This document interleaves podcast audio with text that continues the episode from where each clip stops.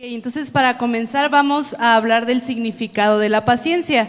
Mientras yo lo digo, pues estuve viendo si te vas identificando. Si te identificas con este significado, quiere decir que tú tienes impaciencia en tu vida. Entonces la impaciencia es la actitud de aquellas personas que tienen una baja tolerancia hacia la frustración desean tener el control de todas las cosas. Date cuenta, si tú siempre quieres tener el control, si tú siempre quieres saber lo que está pasando, pues eres un poco impaciente. Y además dice que quieren ir un paso adelante de las situaciones. O sea, siempre quieres ir por delante y tú tener el control, tú mandar a la gente, tú saber cómo van las cosas. Te cuesta mucho delegar a las personas porque tú quieres tener el control de todo. Dice que la impaciencia produce estrés y ansiedad. Si tú todo el tiempo estás estresado, eh, todo el tiempo estás moviendo la mano, la pierna, todo el tiempo te sientes ansioso, mascas chicle, estás haciendo algo, quiere decir que vives en una constante ansiedad. Y eso quiere decir que eres una persona impaciente. Y no caminas de una manera relajada, no dejas que las cosas pasen pues tal vez como deberían de pasar, no das oportunidad a que a lo mejor Dios quiera hacer algo en tu vida, sino tú quieres tener el control de todas las situaciones. Y ahora vamos a ver un caso de impaciencia en Primera de Samuel 13. Los que traen su Biblia vamos a abrir Primera de Samuel 13 y vamos a ver una persona que fue impaciente y qué fue lo que pasó cuando tuvo la impaciencia. Entonces, Primera de Samuel 13, versículo 8 nos dice, y él esperó siete días conforme al plazo que Samuel había dicho. Pero Samuel no venía a Gilgal y el pueblo se le desertaba. Entonces dijo Saúl, traedme holocausto y ofrendas de paz, y ofreció el holocausto. Y cuando él acababa de ofrecer el holocausto, he aquí Samuel que venía, y Saúl salió a recibirle para saludarle. Entonces Samuel dijo, ¿qué has hecho? Y Saúl respondió, porque vi que el pueblo se me desertaba y que tú no venías dentro del plazo señalado y que los filisteos estaban reunidos en Migmas, me dije, ahora descenderán los filisteos contra mí a Gilgal y yo no he implorado el favor de Jehová. Me esforcé pues y ofrecí holocausto. Entonces Samuel dijo a Saúl, locamente has hecho no guardaste el mandamiento de Jehová tu Dios que él te había ordenado, pues ahora Jehová hubiera confirmado tu reino sobre Israel para siempre. Mas ahora tu reino no será duradero. Jehová se ha buscado un varón conforme a su corazón, al cual Jehová ha designado para que sea príncipe sobre su pueblo, por cuanto tú no has guardado lo que Jehová te mandó. Así es, y podemos ver entonces en esta historia cómo la impaciencia de Saúl lo hizo perder el reino y la oportunidad de que su descendencia ocupara el lugar del reino después, ¿verdad? Eh, fue solo unos minutos que llevaron a, a Saúl a la impaciencia y a la desobediencia y en ese instante él echó a perder los planes que Dios tenía para su vida. No importa cuánto has trabajado en el camino y en tu vida, pero unos momentos solamente de impaciencia lo echan a perder todo. De hecho, vemos cómo dice que Saúl esperó siete días conforme había convenido con Samuel. Eran siete días de espera. Pero, ¿sabes? Estaba en el día siete. O sea que seis esperó, no sé si bien o impaciente, pero esperó. Y en el día siete se impacientó y como vio que Samuel no venía, él hizo el sacrificio, pero un rey no podía hacer sacrificios para Dios. Esa era función de los profetas y sacerdotes. En este caso Samuel tenía que hacerlo. Y él se impacientó el mismo día 7 y él llegó porque dice que después de haber hecho el sacrificio, habiendo acabado, llegó Samuel. dice, como vi que no llegabas, pero estamos dentro del día 7. Imagínate haber esperado seis y no haber esperado unos minutos dentro del día 7 lo echó a perder todo. Perdió el reino, su descendencia la oportunidad de seguir ocupando el trono, como te decía. Ahora fíjate bien, la impaciencia te va a llevar a equivocarte. Y el equivocarte también te va a llevar a justificarte. Por ejemplo, vemos aquí mismo en la historia de Samuel en el versículo 11 y 12, la podemos ver cómo la impaciencia le lleva a equivocarse porque hace el sacrificio y cuando Samuel le dice, ¿qué es hecho? Entonces él rápidamente se justifica dice, como vi que tú no venías y tardabas, así casi casi como que me acomedí y te hice la chamba. Pero no te preocupes, no tienes nada que agradecerme. Para eso estamos los amigos. Y se justificó que porque él llegaba tarde, él dijo siete días y llegó en el día siete. Y a veces así somos impacientes con Dios y metemos la mano antes de tiempo. ¿Verdad? Entonces, eh, Él se justifica, ¿verdad? De esta manera. Y normalmente eso sucede. Cada vez que nosotros nos impacientamos, echamos a perder las cosas. Y una vez echadas a perder, nos justificamos, nos defendemos. Lo mismo le pasó al pueblo de Israel, ¿verdad? Cuando sale de Egipto y son llevados al monte Sinaín, dice que Moisés estaba ahí y el pueblo subió 40 días, Dios le estaba dando la ley, el pueblo se impacienta, le piden a Aarón, el sacerdote, haznos un, un ídolo al que podamos adorar, porque no sabemos qué pasó con Moisés. Llevaba 40 días para ellos perdidos, pero él estaba en la presencia. Y entonces Dios le avisa a Moisés lo que está haciendo el pueblo, porque hacen un becerro. Aarón dice, ok, denme el oro que tengan, junten en la familia. Y, dice que él lo echó al fuego y él hizo con buril un becerro de oro. Aarón hizo con buril un becerro. Dice que se los puso y todavía el pueblo dijo, muy bien, pueblo de Israel, ahora este va a ser nuestro Dios que nos sacó de la tierra de Egipto. ¿En qué momento cambiaron? Porque yo recuerdo que fue Dios con diez plagas que los sacó, pero ahora ellos determinaban que era el becerro, el Dios que los había sacado. Puedo creer que digan el nuevo Dios a que vamos a seguir, pero no digas el Dios que nos sacó porque no fue así la historia. Fíjate cómo empiezas a transquiversar las cosas en medio de tus malas decisiones de impaciencia. Y luego otro punto importante que entonces dice que cuando él baja, baja Moisés y le reclamaron lo que ha hecho y le dice, ¿qué has hecho? ¿Por qué hiciste esta situación? Y entonces él se justifica, ¿verdad? Porque dice, yo pedí el oro y lo eché al fuego. Y salió este becerro. O sea, solito. O sea, yo aventé y solito salió. Así dice, solito. Cuando antes tú lees, como leía Joana, y dice que con buril le dio forma. Pero sabes, la justificación ya no te alcanza. Dice que por esa situación, tres mil murieron en el pueblo de Israel por adorar un ídolo. Em, otro punto importante que, que, podemos ver es que en nuestras propias vidas también somos impacientes y la impaciencia es parte de nuestra vida y pasa de largo, ni siquiera nos damos cuenta. ¿Cuántos jóvenes son tan impacientes que antes de tiempo quieren el noviazgo, antes de tiempo quieren estar en las fiestas, antes de tiempo son adolescentes, quieren vivir como jóvenes, son jóvenes, quieren vivir como adultos? Todo el tiempo nos queremos brincar los procesos de vida, ¿verdad? Y muchas veces en el camino cometen errores, la riegan, salen embarazados, ¿verdad? Y entonces todo se viene abajo, todo el plan y el propósito que Dios tenía empieza a surgir cambios en ello, ¿verdad? Ahora tienen que dejar la escuela para ocuparse de una familia, ¿verdad? Que les va a costar mucho trabajo poder dirigir porque no hay madurez. Llega el bebé y ahora tienen que hacer a un lado los amigos e invertir tiempo en ese hijo, empezar a educarlo, a criarlo. Viene la responsabilidad de la paternidad, que les va a costar trabajo eh, asimilar, aprender y fluir, porque son jóvenes, no tienen aún la madurez, sin embargo, van a tener que esforzarse al doble para alcanzarlo. Y echamos a perder muchas veces nosotros como papás también somos así, ¿verdad? Eh, estamos embarazados y decimos, ya quiero que nazca. Y no disfrutan el embarazo. Y luego nace, ay, cuando camine. Y ya que camina, ay, ya que vaya al kinder. Y ya cuando va al kinder, ya que se gradúe. Y entonces así se te fue la vida y nunca disfrutaste cada etapa, porque cada etapa tú mirabas la etapa siguiente.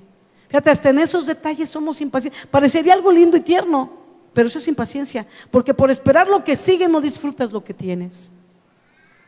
O los ministerios, nos ha pasado con ministerios y de verdad varias veces, ¿no? Que hemos orado, estamos platicando con el liderazgo, se va a nombrar a alguien para subirlo a una posición de liderazgo o a una mayor posición de la que tenía en el servicio al Señor, su ministerio, ¿verdad? Pero de, y de verdad es sorprendente, dos días antes, una semana antes, no vino. Y luego dice, a lo mejor se enfermó, vamos a esperar la siguiente semana. No vino. Y les llamamos, no, ya se fue de la iglesia porque se impacientó, porque aquí nadie le toma en cuenta, nunca valoramos su trabajo, está ofendido, se fue. A dos días de tener el llamado, salió su impaciencia y echó a perder los planes y propósitos que Dios tenía. Y ahora mira, el problema de la impaciencia no es la reacción del momento de impaciencia, sino el reflejo de la falta de carácter que los hará reaccionar así una y otra y otra vez porque no ejercitaron la paciencia que les habría dado carácter en medio de la adversidad. Muy bien, y entonces ahora que hemos visto lo que es la impaciencia, vamos al significado de la paciencia. Igual, si tú te identificas con este significado, pues quiere decir que tú eres una persona que ha trabajado muy bien la paciencia en su vida. La palabra paciencia nos describe la capacidad que tiene una persona para tolerar, soportar o atravesar una situación sin estar nerviosa, sin estar estresada, sin estar alterada. Nos dice que una persona con paciencia es aquel que no se altera. Entonces, ¿qué pasa cuando tú tienes un problema en tu casa? Eres una persona que realmente se detiene y dice, ok, voy a pensar, voy a analizar y voy a resolverlo. O eres una persona que llora, que está preocupada, que si tienes hijos les gritas a tus hijos o le gritas a tus papás y que todo el tiempo te estás estresando, que todo el tiempo te estás moviendo y en lo que pasa y a ver y, y qué va a suceder. Y todo el tiempo estás nervioso de lo que va a pasar. Entonces, si tú eres una persona tranquila que dices, yo puedo resolver los problemas tranquilamente, eres una persona con paciencia. Pero si no es así, pues eres una persona que realmente tiene impaciencia en su vida. También vemos que el término de paciencia proviene del latín, del vocablo pati, que significa sufrir. De allí que está emparentado con paciente de hospital, que quiere decir el que sufre. Entonces de ahí vemos cómo viene Pati significa sufrir y por eso a la gente en, un hospital se le llama paciente, porque cuando alguien está en un hospital está sufriendo constantemente y bueno, es de ahí de donde es derivado. Y ahora vamos a ver unos ejemplos acerca de paciencia. Vamos a ver tres personajes de la Biblia que nos enseñan cómo a pesar de los momentos difíciles ellos pudieron tener paciencia en esas pruebas. Muy bien, y el primer personaje al que te queremos hablar es de José que está para los que toman nota, solo vamos a dar la referencia porque pues son varios capítulos de toda la historia, la cual vamos a resumir, pero si tomas nota, eh, José en Génesis capítulo 37 y luego capítulo 39 al capítulo 47, para que en, en calma, en casa puedas leerlo, estudiarlo, analizarlo y olvídate de, de películas o de la serie de Netflix, eso está más apasionante, de la vida real y edificante. Amén. Pero bueno, esta historia de José nos cuenta la historia de un joven que fue vendido por sus hermanos, fue llevado a Egipto, metido como esclavo en la casa de Potifar, posteriormente fue llevado al calabozo, a la cárcel, por una falsa acusación, ¿verdad? Y en Génesis 39, en el versículo 2 al 21, nos dice que en medio de toda esta tribulación que José estuvo pasando, Dios siempre estuvo con él. Dios le daba gracia, Dios extendía sobre él su misericordia, ¿verdad? Dios tenía un propósito y prosperaba a José en todo lo que hacía siendo esclavo y prosperaba a José en todo lo que hacía dentro de la cárcel. Pero él estaba en un proceso de quebranto, en un proceso de aflicción. Y sabes, este proceso le duró a José 13 años, por si te habías impacientado en tus procesos. Y lo vamos a ver más adelante, pero hay procesos que te pueden durar una semana, 21 días, un día, un rato, pero te puede durar 13 años, te puede durar 20 años, te puede durar toda tu vida. Entonces, a él le duró 13 años de paciencia y esperanza en el Señor. ¿verdad? Él es entonces presentado ante Faraón después de estos 13 años. Y es usado por Dios para interpretar unos sueños que Faraón había tenido. Y cuando interpreta los sueños, Faraón lo pone como segundo en el gobierno al lado de él, al lado de Faraón. Segundo para gobernar. Esa es la posición que le da. Y entonces Dios usa en esa posición que le da José, usa a José para poder salvar al pueblo de Israel, que era el pueblo de Dios y pueblo de José, salvarlos de la hambruna que estaba en el mundo que estaba en las naciones corriendo y que solo Egipto tenía alimento y de las naciones venían para comprar alimento, pero había mucha demanda. Pero José estaba dentro, colocado en una buena posición, no solo para sustentar a su pueblo con alimento, sino para traerlos aún a la misma tierra de Egipto y proveer para ellos. Exacto, y el siguiente ejemplo que vemos en la Biblia es Daniel. Eh, la referencia está en Daniel 10, del 1 al 5 y del 11 al 14. Ahí nos cuenta que a Daniel es revelada una palabra que viene de parte de Dios, pero Daniel estaba pasando por un momento muy difícil de aflicción y este tiempo de aflicción duró 21 días. Y durante ese tiempo Daniel hizo ayuno y estuvo orando. Fueron 21 días, ahí es donde vemos el ayuno de Daniel de 21 días de ayuno y oración. Y vamos a la Biblia en Daniel 10, del versículo 12 al 14, vamos a leer que dice, Daniel, no temas porque desde el primer día que dispusiste tu corazón a entender y a humillarte en la presencia de tu Dios, fueron oídas tus palabras, y a causa de tus palabras yo he venido. Mas el príncipe del reino de Persia se me opuso durante 21 días, pero aquí Miguel, uno de los principales príncipes, vino para ayudarme, y quedé allí con los reyes de Persia. He venido para hacerte saber lo que ha de venir a tu pueblo en los postreros días, porque la visión es para esos días. Entonces podemos ver que Daniel pasó por un tiempo de aflicción durante tres semanas. Fueron 21 días muy complicados, pero él los pudo soportar gracias a su oración, a su, ayuno y a la paciencia que él tuvo. ¿Qué hubiera pasado si Daniel estaba orando y entonces como la respuesta no venía a la semana, pues decía, ¿sabes qué Dios? Ya me cansé de esperar, ya no puedo, no sé qué quieres para el pueblo, o sea, yo no te entiendo. Y entonces, ¿qué hubiera pasado si se hubiera impacientado? La respuesta no hubiera llegado. Él no hubiera sabido que Dios quería hacer con el pueblo. Pero la paciencia fue algo que le ayudó. ¿Por qué? Porque durante el ayuno, durante la oración, él estaba conectado y él sabía que Dios le iba a mandar la respuesta. No sabía cuándo, pero sabía que Dios lo iba a hacer. Y además podemos ver que este tiempo de ayuno y oración ayudó en el ámbito espiritual. Daniel no sabía qué estaba pasando en el ámbito espiritual. No sabía que un ángel estaba peleando una batalla, pero gracias a que él oró, ayunó, confió en Dios y fue paciente, esa batalla pudo ser librada. Muy bien, y el tercer eh, personaje al que queremos hablarte, que también tuvo un proceso largo y difícil y tratado en paciencia, eh, fue Job. ¿verdad? Dice Job, y nuevamente vamos a resumir la historia porque son 48 capítulos de la historia de Job, que también te recomendamos que leas. Pero vemos en la historia de Job, en el capítulo número uno, nos dice que Job era un hombre perfecto y recto, temeroso de Dios y apartado del mal.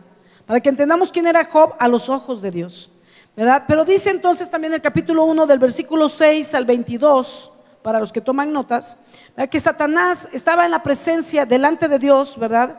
Y Dios comienza a presumir quién es Job y le dice, ¿ya has visto quién es Job? Un hombre que me ama, temeroso de mí, recto delante de mí. Y entonces Satanás le dice, claro, él es así porque todo lo que tú le has dado. Job era un hombre muy próspero. Y claro, toda la prosperidad que le has dado, todos los bienes que él tiene, la familia, ¿cómo no lo va a hacer? Pero quítale lo que le has dado y verás si no blasfema y maldice tu nombre. Y entonces Dios le dice, ok, puedes tocar a Job, pruébalo. Quítale las posesiones y las cosas que tiene Vamos a probar. Y entonces, bueno, Satanás, ya tú leerás con calma en casa, pero viene y hace ciertas cosas, ¿verdad? Para que todos los hijos de Job mueran. Él tenía siete hijos y tres hijas, y todos mueren en un solo día. Pierde todas sus riquezas, sus animales, sus camellos, sus... Era un hombre sumamente rico, y lo pierde todo en un instante. Pero a pesar de ello, Job no maldijo el nombre de Dios. Él dijo, Jehová dio, Jehová quitó. Y no maldijo. Entonces, nuevamente vemos en el capítulo 2 cómo Satanás está delante de Dios y Dios vuelve a presumir, ¿verdad? Y le dice, ¿has visto a mi siervo Job? ¿Cómo es recto delante de mí? Y a pesar que te permití, después de lo que me dijiste, que tocaras eh, todas las cosas que yo le he dado, él no blasfemó mi nombre. Y entonces Satanás le dice, claro, claro, porque son cosas materiales, pero tócale piel por piel, tócale su carne, trae sobre una enfermedad y verás si no, ahora sí, blasfema. Y Satanás dice, ok, perdón, Dios le, dice, ok, puedes tocar su cuerpo, puedes tocar su salud, pero no puedes tocar su vida. Y entonces Satanás viene y toca la vida de Job con una sarna, ¿verdad? con una lepra, una sarna que le cayó ahí que era desesperante para él estarse rascando, se mete en un tiempo de silicio, de luto ahí por el dolor que él tenía, por, por la congoja, por la situación que él empezó a sufrir, ¿verdad? Y entonces él comienza a vivir estos procesos y luego yo creo, estudiábamos, ¿verdad? Porque no es exactamente en qué momento, eh, cuánto tiempo duró esta prueba para Job, pero se calcula que fueron varios meses, porque las distancias eran, no había como ahora que te tomas el metrobús, ¿verdad? Solo imagínate en lo que los amigos de Job, porque dice que tres amigos vinieron a consolarlo, pero lo que llegó le informe a los amigos. Y luego ellos vinieron para acá, no vivían en la colonia de al lado, sino como a semanas de camino. Entonces, en lo que llegó la noticia ya, en lo que se organizan y vienen para acá. Luego dicen que estuvieron con él siete días en silencio, solo viéndolo en silencio. Así como los perezosos. Solo miraban, ¿no? Y después de siete días rompieron el silencio y comenzaron a hablar. Y ahí se aventaron otro tiempito. Entonces se calcula que fueron algunos meses que Job estuvo en esta situación. Y bueno, vienen estos amigos para consolarle, tres amigos. Eh, empiezan como consolándolo, pero luego terminan eh, condenándolo, ¿verdad? Porque ellos se paraban en una postura donde decían, mira, esta es mi postura.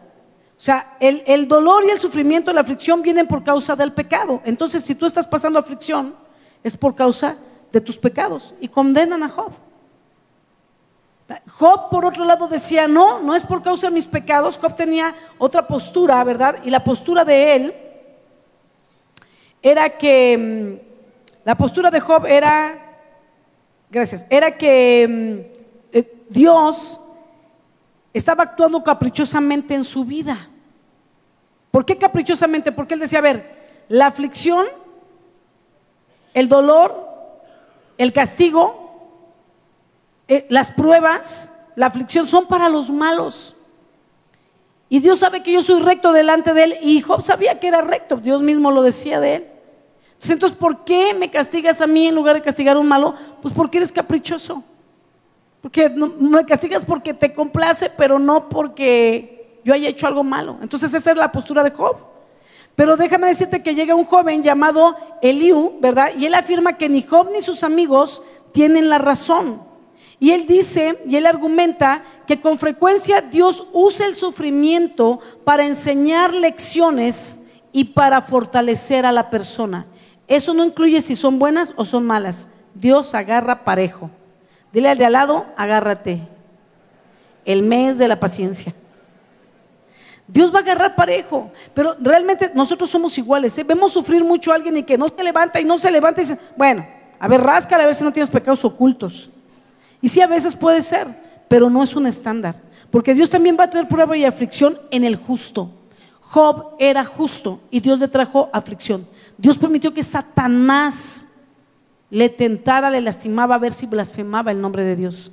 Dios estaba probando la fe de un siervo justo. ¿Por qué? Porque Él es soberano. Porque quiere probar si tu amor es genuino o de palabra. O si sale realmente del corazón.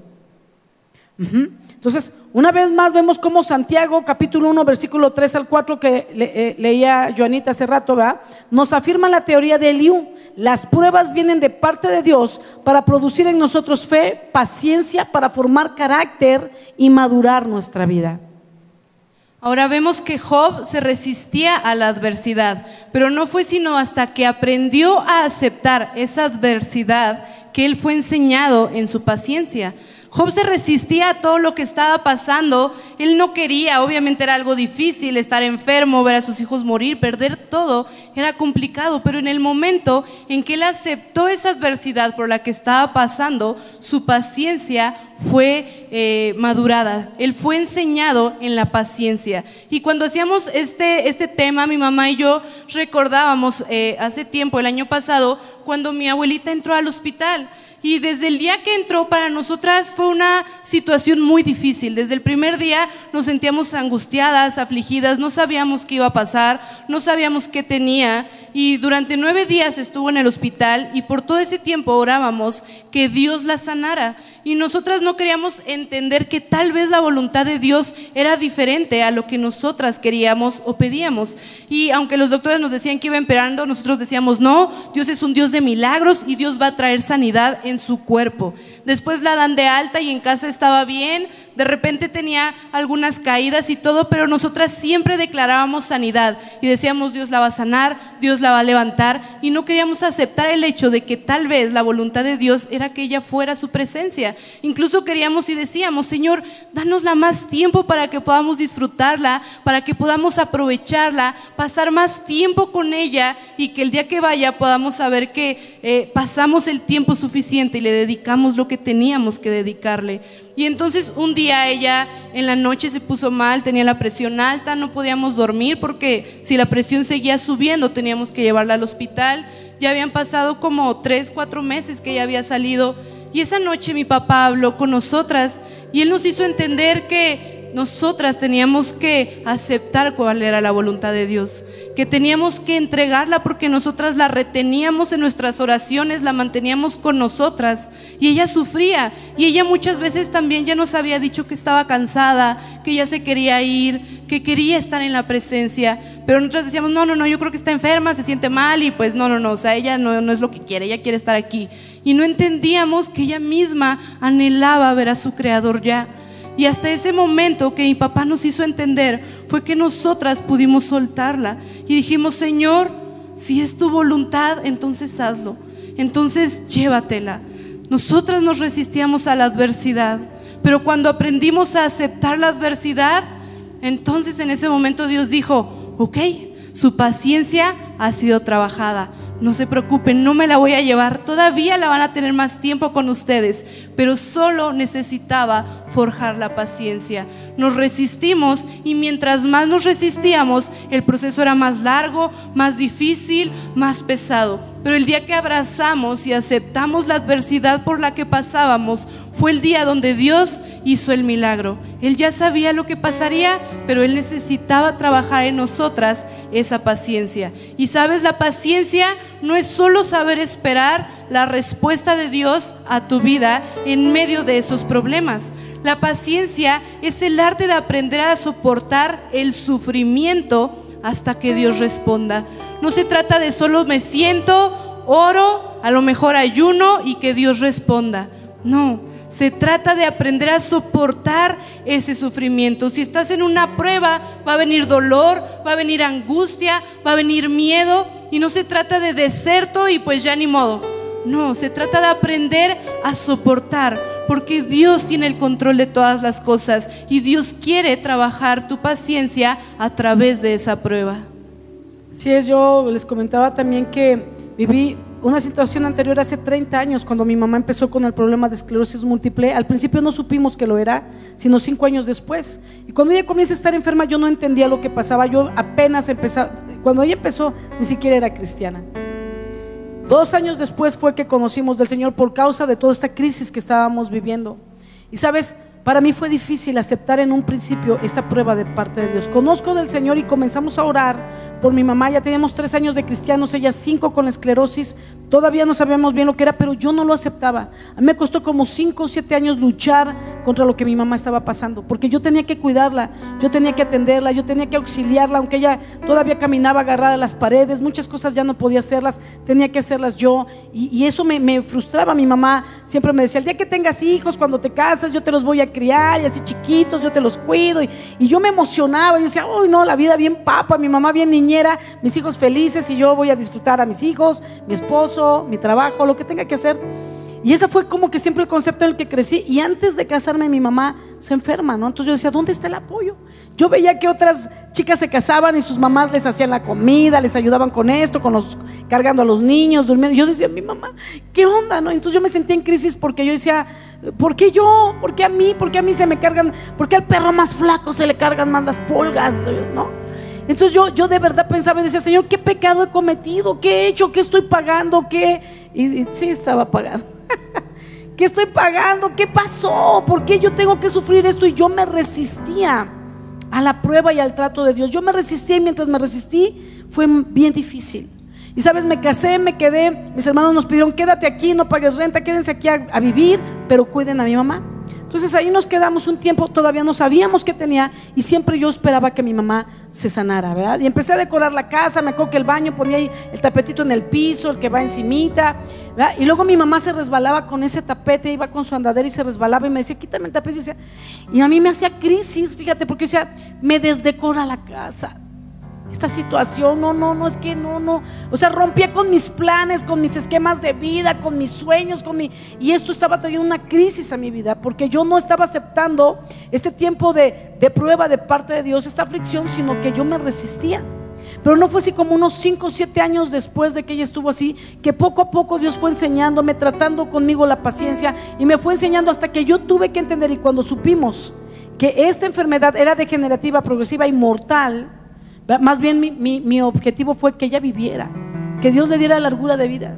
Entonces comencé a cambiar las prioridades y la prioridad ya no era yo, no era mi casa, era mi mamá. Cuando yo acepté que yo iba a tener que cuidar a mi mamá el resto de su vida, ese día me fue menos difícil. Quité el tapete, quité las cosas que le estorbaban, le condicioné las cosas para darle mejor calidad de vida, condicionamos el baño para eh, la sillita de baño, los tubos para que se levantara y ayudarle a levantar. Y empezamos más bien a buscar la manera de darle mejor calidad de vida y de facilitarle las cosas. Y ese día dejó de ser una crisis en mi vida, la situación por la que estábamos pasando. Eso es abrazar la adversidad. Yo me resistía a la adversidad, me costaba trabajo, renegaba de eso, me enojaba, iba con Dios y me quejaba, me cansaba, a veces explotaba. Pero cuando lo entendí, lo abracé, dejó de ser un problema en mi vida. Al punto que cuando yo oraba siempre por mi casita, ¿verdad? Yo decía, Señor, ya que mi mamá se cure cuando yo tenga mi casa y vendré a visitarla. Y así seguía haciendo mis sueños guajiros, ¿verdad? Pero cuando yo abracé la adversidad y entendí que eso iba a ser el resto de la vida de mi mami, que yo la cuidara, entonces yo comencé a orar, quiero una casa que tenga una habitación abajo con un baño propio para mi mamá. Yo entendí que el día que tuviera mi casa no, no iba a dejar a mi mamá, mi mamá iba a venir conmigo y yo le iba a seguir cuidando. Eso es abrazar la adversidad, el tiempo que sea necesario. Pero cuando decides abrazarla, te deja de doler, de angustiar, angustiar, de preocupar, dejas de caer en la impaciencia y comienzas a caminar y a ser forjado en la paciencia de parte de Dios. Amén. Y bueno, al final de, la historia de Job, Dios mismo habla con Job y le muestra que él no puede cuestionar la manera de actuar del creador del universo. Y entonces Job entiende y conoce más profundamente la soberanía de Dios y termina exclamando esta frase célebre de Job, de oídas te había oído, mas ahora mis ojos te ven. Él pudo aprender en medio de toda esta tribulación que vivió que había algo más profundo tenía que conocer a su creador, no de oídas, sino de experiencia. Y este dolor y sufrimiento le permitió conocer así a Dios de una manera profunda. Dice entonces al principio que él oraba por sus hijos y él hacía sacrificios por él y por sus hijos por si hubieran pecado cada día para estar bien con Dios. Un Dios del que había oído. Pero a partir de ahora cada vez que hiciera sus sacrificios por él y por sus hijos, lo iba a hacer con una conciencia de un Dios al cual conocía y con el cual tenía una relación. Porque este tiempo de crisis lo llevó a conocer más profundo a su Creador. Amén. Y bueno, si Job hubiera pedido, eh, perdido la paciencia, blasfemado el nombre de Dios, que era lo que Satanás esperaba, habría perdido a su Dios. Pero él, el haber perseverado en paciencia, fue difícil, hubo aflicción, lloraba, a veces quejaba, pero nunca blasfemó el nombre de Dios. Permaneció en medio de la prueba y de la aflicción. Aprendió a abrazar esa aflicción y aceptar lo que venía de parte de Dios. Y entonces al final Dios le da su recompensa. Porque dice la palabra que Dios le restituyó al doble todo lo que había perdido. Yo me tomé el tiempo de leer y es exactamente al doble de borregos, al doble de camellos, al doble de riqueza, al doble de todo. Y los diez hijos que había perdido, al doble. Le volvió a dar siete hijos y tres hijas. Y sabes, es el doble. Porque en el cielo tenía otros siete hijos y tres hijas que le esperaban. Veinte hijos también. Todo fue al doble. Así es Dios. Dios es fiel. Y ya para, para finalizar, podemos ver en estos tres casos cómo los problemas son oportunidades de Dios para aumentar nuestra fe, nuestra paciencia y hacernos madurar. Y además, dentro de los tres mismos casos, podemos ver cómo desde el principio Dios tenía el control de las circunstancias.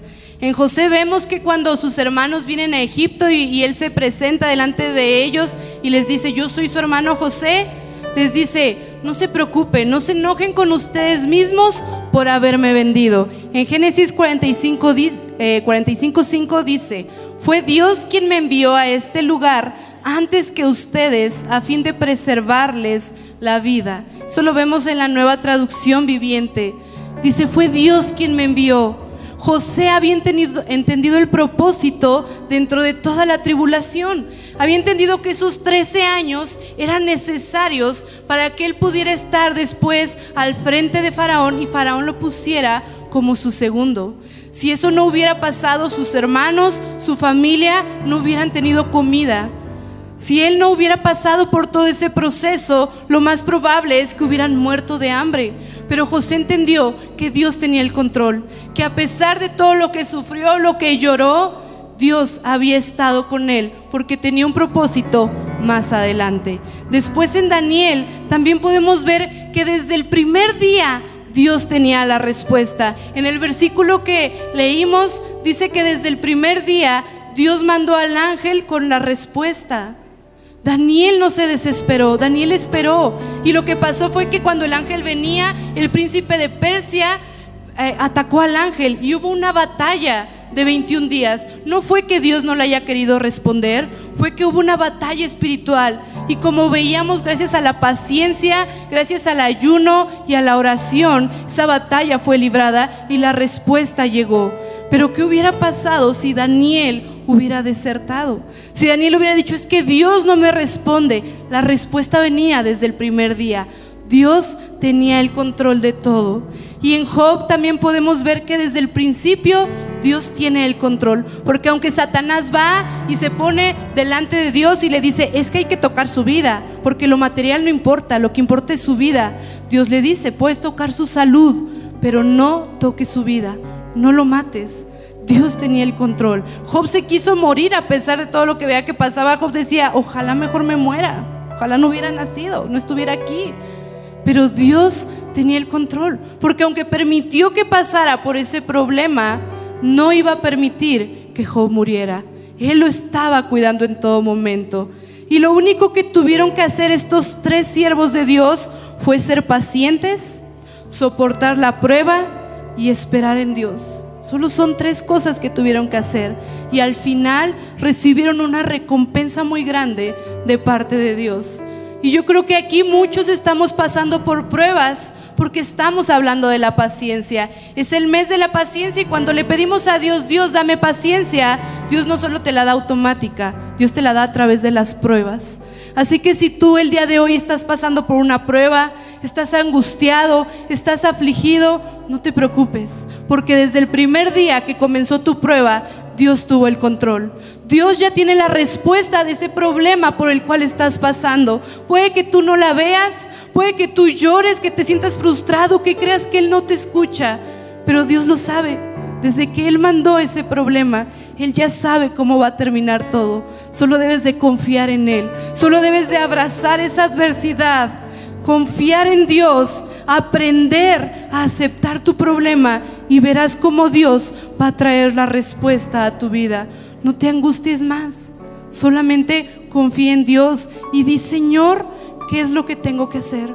¿Qué es lo que tengo que aprender? ¿Qué es lo que va a devenir? No desconfíes porque Dios ya tiene la respuesta a tus problemas. Sí es, y para terminar solo queremos decirte algo importante. Nosotros creemos y por las experiencias que hemos vivido también, aún mi hija, la paciencia Dios la va a ejercitar en nuestras vidas a través de nuestra casa. Justo con tu esposo que te impacienta, con tu esposa que te impacienta, con tus hijos o con tus padres que no soportas porque no has aprendido a abrazar el sufrimiento, porque no has entendido que a través de ello Dios quiere tratar tu vida. Pero el mejor lugar donde Dios nos va a entrenar y a capacitar a ser pacientes es en casa siendo pacientes los unos con los otros. No diciéndole ya cambia, sino esperando que Dios haga la obra, pero teniendo paciencia. Aprende a abrazar el tiempo de prueba. Y cuando dejes de resistirte a los problemas en casa, a ese hijo rebelde o a esos padres tinton, irresponsables o inmaduros o duros contigo, pero cuando abraces ese tiempo de prueba, entonces podrás ver la salida. Podrás ver la respuesta de Dios, porque en cada uno, como decía Yona, Dios está delante de tu tiempo de prueba pero también está al final de la prueba para esperarte con brazos abiertos y desatar sobre ti una bendición que no esperabas. Nunca la paciencia viene sola. Dios sabe de la impaciencia en la que estás pasando. Dios lo permite para formarte y forjarte, así es que es para un bien, pero al final la bendición te está esperando, créeme. Ahora no sé cuánto tiempo dure tu prueba. Puede ser de un día, puede ser eh, como, como, como Daniel, que ya en un día venía la respuesta, solo que este, este príncipe de Persia se, se opuso, pero al primer día ya venía la respuesta. A veces Dios hace así. Puede ser que la respuesta tarde 21 días, puede ser que tarde 13 años, unos meses, toda la vida. Toda la vida. Yo llevo 30 años y mi mamá sigue pidiendo sanidad total. Y yo sigo orando lo que ella me pide. Sanidad total. Pero mientras, yo aprendí a abrazar la adversidad y estoy ahí ayudándole, atendiéndole, sirviéndole. Y ahora mi hija se ha sumado a hacerlo. Y ahí estamos, porque lo vemos, hemos aprendido a abrazar la adversidad. Ahora no es un problema, es una oportunidad de servir, de amar, de conocernos mejor y de relacionarnos mejor. No trates de arrancar los problemas de tu vida, porque lo que vas a hacer es arrancar a tus hijos de tu vida, a tu esposo, arrancar tu matrimonio, tus finanzas. Aprende a abrazar la adversidad, porque Dios está en ese plan. Dios está en medio de esa circunstancia. Y vuelvo a repetirlo por última vez. Al final de ello, Dios también te está esperando con brazos abiertos y una gran bendición que jamás imaginaste por haber pasado la prueba. Vamos a ponernos de pie para poder orar, para poder ministrar. Se puede subir el, grupo de alabanza rápidamente mientras oramos. Vamos a orar para terminar. No sé cuál sea la situación por la que estés pasando. No sé cuál sea, cuál sea el problema por el que estés pasando ahora. Cuánto tiempo lleves sufriendo esta, esta, esta situación de crisis y que te has impacientado muchas veces pero solo quiero que sepas que Dios estuvo desde el principio, Él lo permitió con un propósito y Él está al final esperando que llegues, que cruces la línea de la prueba. Él tiene la solución, pero necesita que tú aprendas en medio de este tiempo de quebranto. Quizá no lo tienes hoy el quebranto, pero estamos en el mes y van a venir las pruebas. Y aún después del mes de la paciencia, Dios seguirá probándonos y trayendo quebranto a nuestras vidas porque tenemos que entender que el quebranto viene de parte de Dios para formarnos, para madurarnos, para que echemos a andar lo que hemos aprendido de Él. La oración, el ayuno, la fe, la confianza en Él. Muchos decimos, ya no pido paciencia porque me trae problemas. No te preocupes, aunque no lo pidas, Dios va a traer problemas porque quiere formar paciencia. Cierra tus ojos, alza tus manos a Dios y dile, Señor, ayúdame a abrazar la aflicción. Fórjame en paciencia y que mis acciones te honren. Sí, Señor.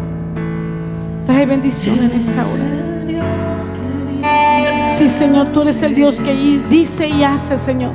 Y tú eres un Dios de planes y de propósitos. Tú has prometido, Señor, que la buena obra que has empezado en nosotros serás fiel en perfeccionarla. Y hoy entendemos que el quebranto y la aflicción, Señor, son parte de tu obra en nuestras vidas para forjarnos en paciencia, para madurarnos el carácter, para amarnos unos a otros, para unirnos en medio de las pruebas, para unirnos en medio de la aflicción. Si tú sabes que el hermano al lado tuyo está pasando una aflicción, ¿por qué no le abrazas? Y le dices, no estás solo, solo, yo estoy contigo, el Señor está con nosotros. Este es un tiempo de aflicción, pero juntos vamos a abrazarla hasta ver la mano de Dios obrando en medio de estas circunstancias. Señor, en el nombre de Jesús declaramos que tú te glorificas en la vida de cada uno de tus hijos. No trayendo la respuesta, sino enseñándonos a abrazar la aflicción como Jesús abrazó la cruz por nosotros. Porque entonces veremos, Señor, tu gloria en nuestras vidas, tu gloria en nuestras familias, tu gloria en medio de nuestras circunstancias. Y al final de esa aflicción podremos ver tus brazos abiertos, extendidos, obrando tus milagros, señales y prodigios, entendiendo el propósito de la aflicción y glorificando tu nombre recibiendo de ti galardón y bendición, porque tú no nos permites sufrir como pensaba Job, solo por deleite, sino con planes y con propósitos de bien, para formarnos, Señor, y para formar tu carácter en nosotros. Padre, en esta hora, en el nombre de Jesús, bendigo a cada hermano, cada hermana que esté pasando aflicción. Te pido que les quites la aflicción, sino que puedan aprender a abrazarla para que puedan recibir la recompensa. Para que no tengan que estancarse, estancarse repitiendo una y otra vez el mismo examen. Glorifícate Dios. Tú eres el Dios que dice y hace, Señor, y la buena obra que has empezado en cada uno de nosotros, tú la terminarás. En el nombre de Jesús. Eres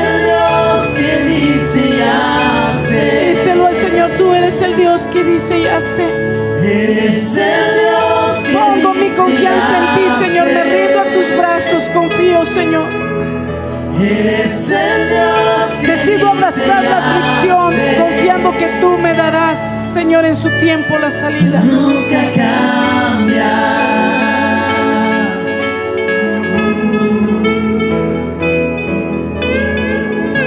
Gracias, Señor, por este tiempo. Gracias por este tiempo, Señor, porque este tiempo nos prepara, Señor, para cada día de prueba. Poderte ver en medio de la aflicción y poder entender que los problemas no son problemas. Eres tú obrando en nosotros. Que no hagamos más grandes los problemas, sino que podamos poner por obra, Señor, los planes y propósitos que tienes en nosotros. Abrazando la aflicción como Jesús abrazó la cruz para que tú puedas forjar en nosotros tu perfecta voluntad. En el nombre de Jesús. Amén.